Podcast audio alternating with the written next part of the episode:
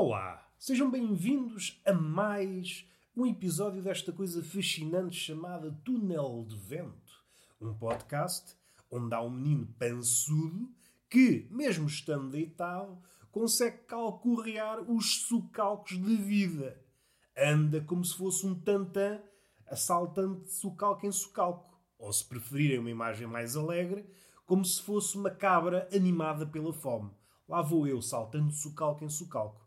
Maravilha das maravilhas. Falamos sobre a vida, evidentemente, a vida é um tema inesgotável, mas, encalhando, também levantamos as saias à morte, para ver o que é que se acoita debaixo das saias da morte. Vemos os ossos e já vemos muita coisa, que ela então dá-nos muita befe. Então, a levantar as saias à morte, estamos parvos. E isto já está a arraiar um tema profundo. Nós não queremos temas profundos. Nós, ao contrário dos comediantes contemporâneos, costumam dizer: vejam lá como é que eles são. O humor não é para fazer rir, é para fazer pensar. O que é curioso, assim que escuto estas palavras, a primeira coisa que sucede é pensar sobre o sucedido. Com que então o humor é para fazer pensar. Olha, o teu humor está impecável. Já estou a pensar. Estou a pensar sair daqui para fora e nunca mais te pôr a vista em cima. Nunca mais te pôr a vista em cima. Como diz aquele com o olho de vidro. ah, isto é uma piada. Façam de conta que não existiu. Façam de conta que não existiu. Mas o que é que nos traz cá? Traz-nos a galhofa. A necessidade de galhofar diante deste mundo a cair aos pedaços. Há dias vi uma figura que me motivou uma reflexão. Se esta reflexão é digna de figurar nas escrituras deste século, provavelmente não. Mas isso não me inibe de falar convosco. O que é que eu vi? Vi um velhote pequenino, que é uma coisa interessante, perceber que os velhotes são todos pequeninos. Um velhote com cabelo branco e, além de ser pequenino, era corcunda estava um velhote corcunda muito pequenino. E eu comecei a pensar: o velho é uma criatura pequena que não para de mingar, está sempre para decrescer. Ora, o velho já é pequeno, ainda vai ser mais pequeno, e como se isso não bastasse, é corcunda. Ou seja, se este velhote viver até aos 120 anos, vai acabar a vida como se fosse um ponto. Vai ser enterrado numa caixinha de joias. É demais, não acham? Um velho, se é pequeno, não devia ser corcunda. Se não às tantas, não é ninguém. Parece um caracol. Parece um caracol com uma camisa de flanela. Esta imagem. É tudo o que eu tenho para este podcast. Outra coisa que me acudiu à memória. Os meus neurónios sabem. Olha, o Roberto está sem ideias. Lancem-lhe uma coisa. Lancem-lhe uma coisa como está-se a afogar. E o que é que surgiu nesta cabeça? Surgiu uma frase dos Coríntios segundo ouvi dizer que é da Bíblia. Se a memória não falha, o profeta é superior àquele que fala línguas. Parece-me bem. Parece-me bem. Se o profeta acertar naquilo que diz, o profeta está a falar na língua do futuro, que, quanto a mim, é a língua mais difícil de ser falada. Essa é a língua que toda a gente quer falar, a língua do futuro. O poeta, e quer ser ágil na língua do futuro. As línguas presentes ou as línguas mortas não lhe interessam. Se eu quero falar com o futuro, tenho de falar na língua do futuro. O que é que interessa ser poliglota se é um poliglota de línguas mortas? Há muitos poliglotas de línguas mortas. Pessoas que falam muitas coisas, pessoas que fazem muitas coisas, mas é ofícios mortos. Se isso tem interesse, tem. Mas para o nosso caso, não. Nós queremos pegar no profeta e profeta no sentido daquilo que vê mais além. Ora, se pegarmos nessa acessão da palavra, profeta é mais ou menos sinónimo de poeta ou artista. É aquilo que consegue ver mais além. E é isso que ocupa a cabeça do artista, do poeta. Será que eu consigo, com a minha obra, falar com aqueles que hão de vir, aqueles que falam noutra língua? Será que esta obra será capaz de falar por mim? É isto que o artista quer. No fim de contas, esta ideia de parir, de criar, de gerar a obra não acaba aqui. É uma ideia que não acaba aqui, desenvolve-se. É uma criança e, como tal, deve crescer e, no limite, deve conseguir levar uma vida de adulto, sem o seu criador, sem o seu pai, sem a sua mãe. Que é isto que acontece no mundo dos homens. Um ser pequenino, indefeso, que vive ao cuidado dos pais, mas que, envolvidos uns anos, deve ser capaz de viver a vida de forma independente. Não é de estranhar que muitos escritores digam agora o livro vai fazer o seu caminho. Eu já não mando nele. E lá vai o livro. Nas ruas onde há mais leitores, é frequente ver uma rua onde há um casal de livros a passear. Lá vão eles a andar. e às vezes aparece alguém que lê menos e diz: Quem é que anda aí? E os livros olham para trás e prosseguem a sua marcha. Porque eles sabem, não podem olhar muito para trás. Se não às tantas, são alvo de uma maldição. Os livros são conhecedores dos mitos. Senão, um livro transforma-se em estátua de sal e às tantas temos um livro de sal no meio da rua, que não é muito bom. A não ser que. A não ser para quem se passeia com um pino no bolso e queira comer um pino com sal. Basta roçar o pino no livro de sal. isto descambou um bocado, não descambou? Mas tudo isto faz sentido. Dentro desta ideia, tudo faz sentido. Mais uma vez, vou voltar à ideia que está inscrita nos Coríntios. O profeta é superior. Eu não sei se as palavras são essas, mas esta é a ideia. O profeta é superior àquele que fala línguas. Percebem o porquê? Percebem o porquê? Porque a língua que ele tenta engendrar na sua profecia é superior à do poliglota. O poliglota tem de trabalhar com o que tem e o profeta trabalha com o que ainda não há. Estão a perceber a diferença? O poeta é um artista um bocadinho à parte. É evidente, pode falar com os moradores do século, mas o seu objetivo último é falar com aqueles que hão de vir, com os vindores. Também podemos olhar do ponto de vista dos vindores. Os vindores olham para a obra do poeta e dizem: epá, isso não é nada de jeito, prefiro uma caixa de nuggets. Também é válido. Também é válido. Seria curioso ressuscitar um poeta como Dante, como Shakespeare, figuras maiores, Homero, e perceber qual é que seria a sua reação face à nossa avaliação das suas obras. Se diriam, epá, estou muito orgulhoso, sim senhor, acertaram. Ou então, é burros do caralho, não perceberam nada disto. Vocês são uns burros do caralho. Se eu soubesse que era para isso, tinha queimado as obras. Então faço uma obra que é para a eternidade e agora só me saem burros. Começavam a ler as críticas, os ensaios. Estou a pensar, por exemplo, em Platão, Shakespeare, Dante, as coisas que se foram escrevendo ao longo dos séculos em redor das suas obras. E percebiam, é pá, isto é só burros, pá. Então isto é só burros. Eu escrevo isto para a eternidade.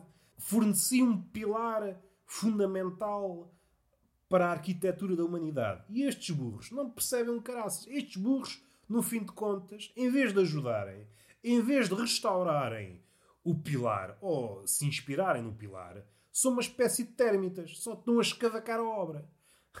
Só estão a escavacar a obra. Resvalou, não sei porquê. Hoje estou muito resvaladiço. Então falámos do homem ponto, o velhote que tende para o ponto e que será enterrado numa caixa de sapatos. Eu disse caixinha de joias, mas agora mudei, também sou assim, sou arisco. E agora falamos dessa frase dos Coríntios, Coríntios primeiro, se a memória não me falha. O que é que eu tenho mais na cabeça? Os neurónios parece que não me querem ajudar. Só tenho uma imagem. Não sei se dá para povoarmos esta imagem com outras ideias. Em relação a Calígula, um tipo porreiro. um tipo porreiro, ele tinha a mania. Ele mandou decapitar as estátuas dos deuses e pôr lá a sua cabeça. É uma imagem poderosa. A de um déspota que, ao olhar para os deuses, não lhe agrada. Eu sou maior que os deuses. Vou decapitar e pôr a minha cabeça. Eu substituo-me aos deuses. Não deixa de ser alarmante, ou curioso, ou engraçado, ou hilário. Todas estas formas de abordar o mundo dependem da nossa forma de o ver. Cada um abordará o mundo à sua maneira. É como um prato. Damos o mesmo prato a várias pessoas, por exemplo, um bitoque, e há pessoas que gostam de comer um bocadinho de arroz, um bocadinho de batata, um bocadinho de bife, e há outras Epá, acabei as batatas fritas. Agora já não consigo comer o resto do bife. Não havia uma proporção. Para essa pessoa, chamava-se Miguel, não é uma personagem ficcional, existiu mesmo e continua a existir. O Miguel comeu as batatas fritas e ficou à rasca. Porque o ritual dele era comer batata frita, bife, batata frita, bife. Ir alternando entre uma coisa e outra. Em acabando um, primeiro, acabava-se o ritual. E ele ficou triste.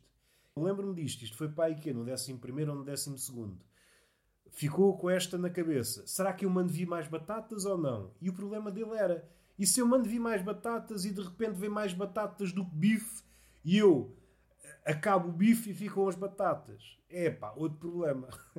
Às tantas tinha de mandar vir mais um bife para compensar as batatas e andava naquele jogo. estas pessoas existem. Não sei se o Miguel é caso único, mas estas pessoas existem. Eu não, eu sou um selvagem no que toca ao bitoque. Eu pego por um sítio qualquer e vou até ao fim. Eu vou até limpar o prato. Agora, sei lá se começo pela salada, pelo arroz, pela batata, pelo bife. Há vezes em que acabo o bife primeiro, há outras que acabo depois, há outras que como primeiro a salada. Para mim, comer um bitoque é como no sexo. Isto não há regras. Regras mínimas, vá. Pegar num garfo e numa faca e ir comendo. Não há ordem. É preciso é fruir da experiência. Agora, se eu ponho ponho etiqueta para comer bitoques, às tantas não podemos fazer nada. Às tantas não podemos fazer nada. Estou a imaginar o Miguel a passar uma situação de fome, vão-lhe dar comida e dão-lhe um grande bife e uma batata. E ele come a batata e só um bocadinho do bife. E morre à fome. Então porquê é que não comeste o resto do bife? É pá, não mandaram mais batatas. É uma chapada no Miguel, não é? Eu sou contra a violência, mas há casos em que as palavras já não funcionam. Temos de admitir. Vocês andam na rua, passeiam-se pelas ruas e percebem que a palavra tem as suas falhas. A palavra consegue ir até um determinado sítio. Quando a palavra falha, deve surgir a violência. Também não vejo mal nenhum em dar uma chapada uma vez por outra. Já descambou também, não era por aqui que eu queria ir. Ainda estou com esta ideia, esta imagem na cabeça. Calígula a mandar degolar as estátuas dos deuses. Isto, o aspecto simbólico, também é muito curioso. Primeiro porque parece uma imagem distante, mas ao mesmo tempo tão presente. Nunca me cessa de espantar aquela ideia, por vezes é proferida por algumas pessoas, de estamos mais sofisticados, mais não sei o quê, mais inteligentes. Mas se olharmos bem, se soubermos para onde olhar, percebemos que as manias, e as piores manias, dado Calígula não era um bom menino, persistem, por vezes até de forma idêntica, mas a maioria das vezes de forma mais subtil. Daí que seja mais complicado encontrar paralelismos. Mas esta ideia de que matar o simbólico conseguia diminuir os deuses, supondo a sua existência, degolei os deuses, acabei com os deuses. Eu quero ser um deus, vou substituir a cabeça do deus pela minha. Pronto, já sou um deus. Já sou um deus. Faz-me lembrar, e agora não sei se foi num livro, se foi num filme. Quem é que me deu esta imagem? De alguém a disparar para a tela do cinema. Este é o grão que une as histórias. É quando o homem não consegue separar a ficção da realidade e então dispara contra a ficção, como se isso interferisse na realidade. E nós vemos manifestações disso. Qual é o diagnóstico que podemos fazer? Quanto mais embeiçados por estas estratégias de tentar assassinar o simbólico, como se isso repercutisse na realidade, mais doente está o homem. Alguém que degola estátuas substituindo por outras cabeças é sinal que já não anda muito bem.